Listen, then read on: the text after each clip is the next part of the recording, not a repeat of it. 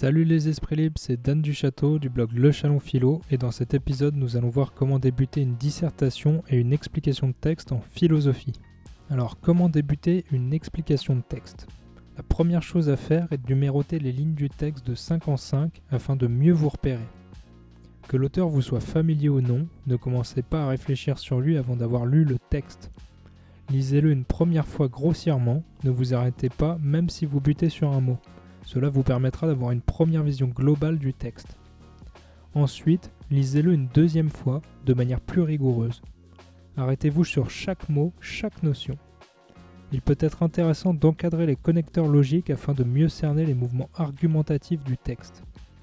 Entourez les mots et les notions qui vous semblent importants, car il faudra sûrement les définir à un moment de votre argumentation.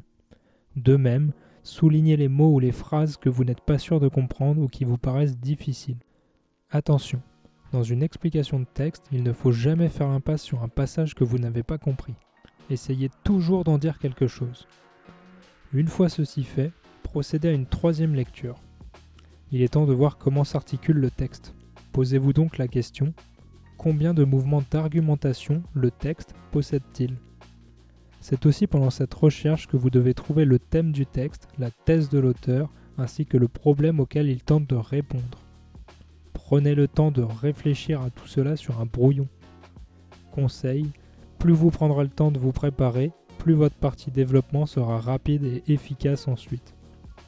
Voici comment on peut choisir de débuter une explication de texte, mais il existe bien entendu d'autres manières de faire. Comment débuter une dissertation?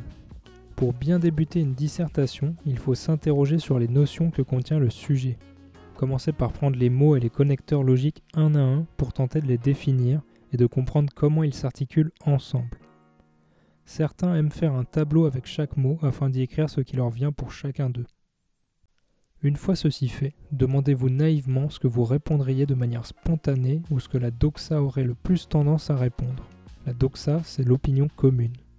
Non seulement cela pourra généralement faire office de première partie, mais cela vous permettra par la suite d'en démontrer après réflexion que la réponse au problème n'est peut-être pas aussi simple que ce que l'on aurait pu penser.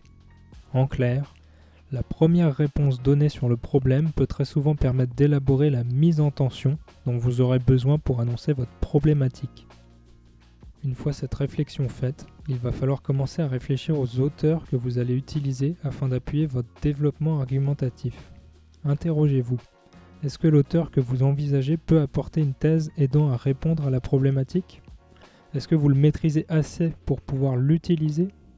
Attention, sachez qu'il vaut mieux avoir une bonne réflexion et un bon développement argumentatif avec un seul auteur par partie, plutôt qu'une dizaine d'auteurs utilisés de manière allusive ou fausse.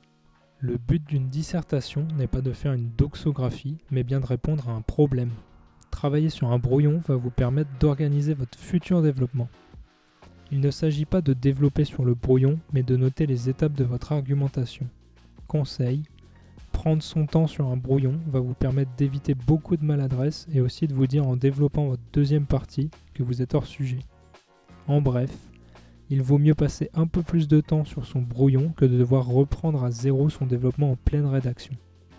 Il existe plusieurs types de sujets, la citation, une ou plusieurs notions, une question implicite, etc. Voici comment vous pouvez choisir de débuter une dissertation. Comme pour l'explication de texte, il en existe d'autres. Si cet épisode vous a plu, n'hésitez pas à le partager à le commenter. Dites-moi en commentaire si vous voulez que je traite d'un sujet pratique et proposez-moi un sujet. Vous pouvez me soutenir via Tipeee et un lien vers l'article écrit est disponible dans la description. Je vous mets aussi le lien pour vous inscrire à ma newsletter si vous voulez Ciao les esprits libres et abonnez-vous.